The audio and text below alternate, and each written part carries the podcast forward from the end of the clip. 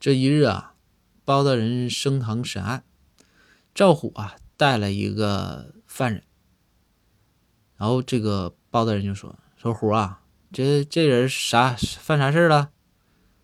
赵虎就说：“说大人，这人生活作风有问题。”包大人说：“何以见得呢？”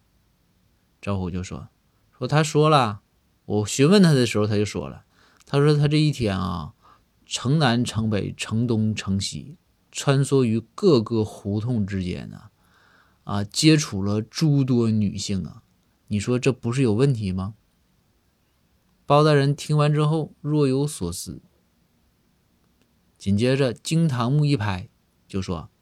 虎啊，把他放了吧，他是送快递的。”